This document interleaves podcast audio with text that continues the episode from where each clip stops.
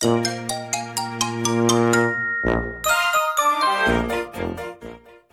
やとすみおの Survival Life in Canada 皆さんこんにちは。さやとすみおのサバイバルライフ in カナダです。バンクーバーに住むすみおと。トロントに住むさやがカナダでうまく生き抜く方法をシェアするラジオです。皆さんこんにちは。こんにちは。今日は真面目に話しますよね。はい真今日面目な。は真面目に話しますはいお願いします。私もサラさんもずっと留学関係の仕事に長くついてるじゃないですか。はい。ね。でまあ留学のことについてこう2人で話す機会もすごいいっぱいあるんですけど今回はねその留学する人も大切ですけど留学する方を送り出す側も大事だよねっていう話をしようと思ってるんですよね。はい。なかなか着目されない送り出す側の視点に立ってお話をしていこうかなそうですね。あんまりそうですね。送りが送り出す側の話ってしないですよね。あんましないですねうん、なんかそういう心構えみたいなのとかね、こういうところに注意した方がいいよみたいな話ってあんまり情報もないんですかね。ね多分なさそうしかも送り出してるうん悲しい側ってあんまりそういうのって共有を共有共有したくないのかなああ、うん、共有しないのかもしれないですね。そういう、まあブログとかそういうのもあるのかもしれないけど。ねねで、今日は、あの、さやさんが高校留学で来ていた間に、お母さんがどんなサポートをされてたかっていうお話をしたいなと思っていて、で、なんかもう、聞けば聞くほどさやさんのお母さんがすごいんですよ。素晴らしいんですよ。ありがとうございますそう、だって、えうん、16歳でしたっけ？カナダに来た時。そう16歳ですね。16歳の時に、16歳の子供をうん。海外に一人で送り出すなんて、心臓がいくつあっても 足りないでしょうね本当そうですよ。今考えてみると、ええ。あのすごいことしたな、まあ、父は結構ねずっと働いてたしええ。母が結構教育の面ではあの決断をしてたのでええよくやったなと思います。いやすごいですよ。まあ私もね留学関係の仕事長いからその16歳の留学される方がいないかつはそんなことはないので高校の、高校来る方もいらっしゃいますけど、うんで、も短期の方が圧倒的に多いので、うんうん。夏休みにね頑張って2週間来ましたとか3週間来ましたっていうような子たちでも、ホームシックになっちゃって初日にもう本当に涙が止まらなかったりとか、うんあとホームステイでね入ったはいいけどそのご飯がお母さんのご飯とは違うって言ってこんなのは食べられないってなっちゃったりとか、うん、うん、ありますよね。日本はやっぱりお母さんとかまあもちろんねお父さんもですけど日本はお母さんが家事をされてる割合がまだ多いと思うのでそのうん。自分の身の回りのことを自分で、えー海外でするっていうのに慣れてない高校生が多くってホホームシックになっちゃうこととかも多いんですけど、うん。うん、さやさんのお母さん、まあ、まずなんかどんな感じだったんですか？その出発する時どんな感じだったんですか？まず。出発する時？ええ。なんかたまに「あさや行っちゃうのね」みたいな、ええまあ、私はもうええ100% excited だったんで。ああもう。行く気満々で。私行く気満々。もうなんか やったーみたいな。早く早く行きたいみたいな。そう早く行きたいみたいな。だからもうここから話してみたいな。でも 別に日本が嫌いで行ったわけじゃなくてなんかほらよく移民とかでも push pull factor とかがあってこう日本が嫌だから逃げるんじゃなくてカナダがす素敵そうだったからそこになんていうのかな惹かれて行くみたいな、うんうんうんうん私は後者だったので、ええ。じゃあもう行くわみたいな感じで。行ってそんな止められないじゃないですかその16歳ですごく、これから頑張るみたいなこううん。だから多分静かに見守ってくれていたのではないかなと今になっては思います。留学行きたいっていうふうに言ったのはさやさんですか？そうですね。私ずっと留学は1年間はしたいなと思ってて高校の時に、中学3年生ぐらいの時から資料請求をしてたんです、へえそう。だけどやっぱり中高一貫校だし留学学制度っていうのが設けられないと学年を落とさなきゃいけないとかなるので、で親はリアリスティックじゃないしお金もいっぱいかかるからうんまあまあまあままあまあまあ後でねみたいな感じでこううん。結構あのーあしらわれてたんですか？そうそう。あしらわれてたんですよう。んだけどその私のクラスで交換留学派遣する人があの1人2人かな？いるよっていう、まあ、募集があってうん。で応募した時にかあの母はもうい行きなさいと。い行きたいんだったらやれるところまでやりなさいへえ。とで金銭的にサポートできるのであればうん。サポートするしでもうん。そこは、まあそのん内訳っていうのかな、うん。を見てみないとわからないけどもできる限りは応援するよと。でもできないかもしれないから、そこは知っておいてねとは言われてたんですよ。ねお父さんどんな感じだったんですか？父はもうあの父と母って留学先で出会ったので。あそうよもう頑張れ。みたいな感これ今のお父さんの真似ですね。全然そんな感じじゃなかったけどなんか「そうよ頑張れ!」みたいななんかえー、じゃあそのなんか説得ししないといけないとかそういう環境ではなかったってことですよね。もう最初から応援してくれたっていう。中3の時にすごい行きたくて説得させようと思ってたのが失敗したので。そのいい条件が来たからじゃあこれはどうって言ったら、うんうんうんだったらいいかもみたいな感じ、うーんなるほど。まあちょっと軽くあしらわれてたからうんちゃんとしたもの持ってかないとダメって言われるなっていう気持ちがさやさんの中にあったってことですよね。そうそうそうそううでこのオポチュニティをこの機会を逃すものかと思って、うん結構その時はしっかりねあの説明会とかにも来てもらって親に。うんん、でなんか留学決まりましたと。はい。で親は結構ねあのー嬉しがるじゃないですか。うんね、さ最初はねうんでその出発直前になってあのー私の母が結構ほらファイルとかにこの質、書類が必要よとかうん。全部こう入れてくれて説明してくれたんですよ。でその後になんか絶対にやっちゃいけない参加条っていうのがあって。留学中に絶対にやっちゃいけないこと。うん。やっちゃいけない参加条。ドラッグ。ドラッグ、妊娠。妊娠、タトゥー。タトゥー、その3つはダメよってそ。の3つ法を犯すこと人に迷惑を多大な迷惑をかけることうんうんうんこれは絶対に何があってもやってはいけないと。うんうんうんうん私ってやっちゃいけないよって言われないとやるようななんかすごい子だったんですよちっちゃい頃ね。ちゃんと先に参加条言っておかないとまずいってお母さんはもう分かってたってことですね。そうももうさえは何かやらかすかもしれないってうんうんうんうん思ってたと思うんですね。私はそんなことやらないごめんなさい。留学って1年の予定だったんですか？そうですね。高校の時の交換留学は1年の予定で、だけど、なんかそういうふうなことを言っておかないとうん。やらかすと思ったんでしょうね。あーよくやりましたよね、海外に。今思うと。うーん。1年間。まあ、でもそ、うん、どうなんでしょう。さやさんくらいの世代だと、1年留学、海外にっていう方たち多かったですか？周りにはちらほらいたかな。でもそこまでメジャーではなかった。ああ、そうなんですか。うん今でこそね、結構多いからそんな珍しくないのかなって思いますし、うん。あの、さやさん世代の方がもうちょっと多かっただろうなって思うんですけど、私の世代ではもう全然、私の周りにはもういなかったですね。海外旅行行ったことすらないみたいな人たちの方が多かったし、パスポート持ってない子とかも周りに多かったんで、ああ、そっか。うん、もうさい、うんもうなんか外国は怖いところ、危ないところみたいな、うんそういうイメージを持ってる人たちの方が多かったイメージですね。なるほどね。うん。あ、そっかだったんだ。そう。で、でもなんか、そう参加条に加えて、うん。もう2つぐらいあって、うん。感謝の気持ちを忘れない。うんうんうん。ありがとうはいっぱい言ってもうん。大丈夫。減るもんじゃないと。減るもんじゃない。そう。ね。あとは、当たり前だと思わないこと。ああ。人が優しくしてくれたら、それは人が優しいから、あなたに優しくしようと思って、優しくした結果。うん。それを、なんか当たり前だと思ったりとか、うん親はこうやってやってくれるのになんでこの人はやってくれないのかなっていう固定観念を持たないこと、とりあえず感謝の気持ちを忘れずに、えー信頼できる大人の言うことを聞いてうん困ったら私のところに来なさいうんそれだけですうんなるほどね。だから細かいなんとかやっちゃダメよとか、うんそういうのは特になかったかもしれない。うん。まあ、アドバイス的にはざっくりだけど、うんでも、まあ、16歳にとっては分かりやすいですよね、その方が。うん。そう。それだけで、うん、細かいルールよりも。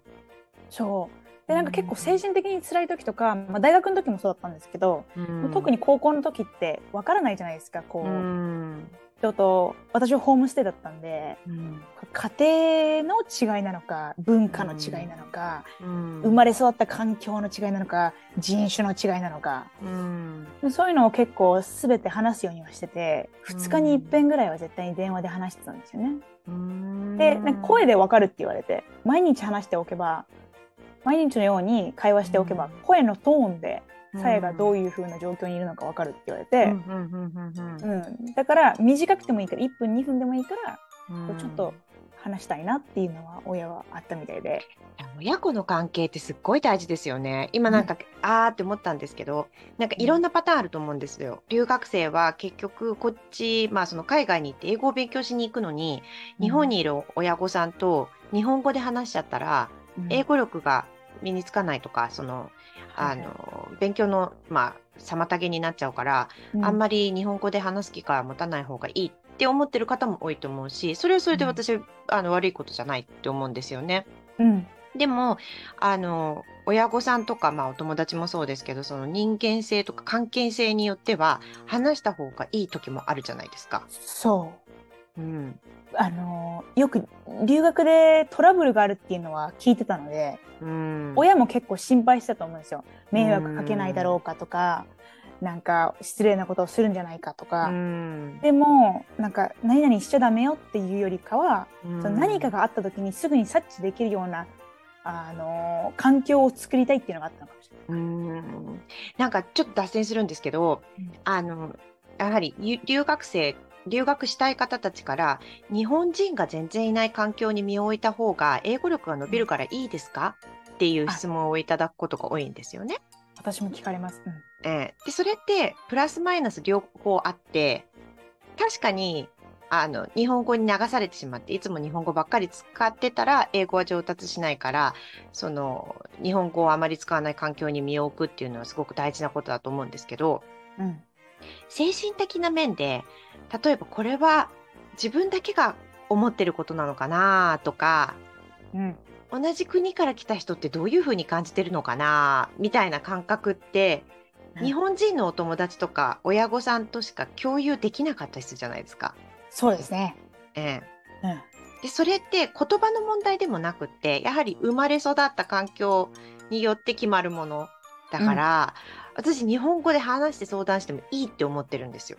私もいいと思います。うん、だから絶対日本人の友達作らないってかたくなに決めなくてもうんあのな息抜きじゃないですけど本当に本音で話せる人は日本人だったりすると思うんですよ。それは人種がどうのじゃなくて、そのバックグラウンドが近いからだと思うんですよね。うん、そうですね。共うん有するものとかが多かったりとか、同じ環境でね、生まれ育った人とね、喋るっていう。すごく大切だと思います。だから英語上達っていう意味ではもしかすると日本語を話さない方が環境としてはいいのかもしれないですけどじゃあそこでストレスが溜まっちゃってとか何が正しくて何が正しくないかわからない誰かに相談したいっていう時はあの同じこう環境とか近い環境にいた方と母国語で話した方がストレス発散できるっていうのはもう往々にしてありますよね。そう、本当うに、ん。本当それだと思います。ね。あの、言語っていうのは環境が整ってないとうん。学びにくいんじゃないかなと私はたまに思うんですよね。うん。なんかこう、心配とか不安とかがたくさんある中で、うん。英語を勉強しようと思ってうんも、うん。その英語っていうのはこうそれがあちゃんとした環境があってからこそうん集中できるものだと私は思うんですよね。ね、そうそうですよね。日本語で話すことによってストレスみたいなものがこうちょっとリリースできてリセットできるんだったら日本語で話したって全然いいと思うんですよ。私もいいと思います。うん。うん。だからね無理し無理しないってことですよね。そのね自分が求めている欲しているものがあるのにあえてそれをこうそれを持たずして成功させようっていうふうにあんまり考えすぎない方がいいですよね。そう、うなんかあのブラックホワイト黒白つけて考えなくていいと思います。ねグレーなところがあっても、うん、いいと思う。ん。うん。さすが、さすが、今ちょっと話関係ないけど、やっぱブラックホワイトっていうから黒か白かになるんですね。日本語だと白か黒かなんですね。ごめんなさい。白か黒か。やだーここはあれで大丈夫です。ちょっとここ。